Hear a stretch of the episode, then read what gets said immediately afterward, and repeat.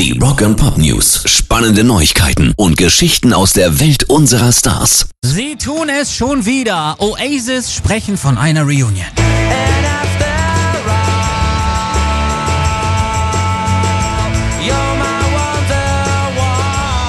Traurig ist und bleibt dabei, es geht Liam und Noel nicht um die Musik oder um Good Old Times, sondern nur um die Kohle. Liam hatte schon mal angedeutet, er macht es nur, wenn jemand 20 Millionen für eine Reunion bietet. Jetzt ist die Begründung schlicht und ergreifend, es läuft für beide solo einfach nicht. Liam Gallaghers letztes Werk Why Me, Why Not enttäuscht ebenso wie seine Platten mit BDI. Und auch Noel muss feststellen, dass er mit den High Flying Birds nicht an alte Erfolge hat anknüpfen können.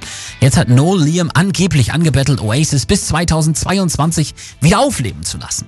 Ich persönlich glaube nicht dran, habe gerade schon eine Wette mit meinem Musikchef abgeschlossen und einen Fünfer dagegen gesetzt. Das ist alles Fake, um im Gespräch zu bleiben. Und ja, ich weiß, dass ich das unterstütze, indem ich darüber spreche, aber leider bleibt es so oder so spannend. Rock and Pop News. Das neue Red Hot Chili Peppers Album ist bestätigt.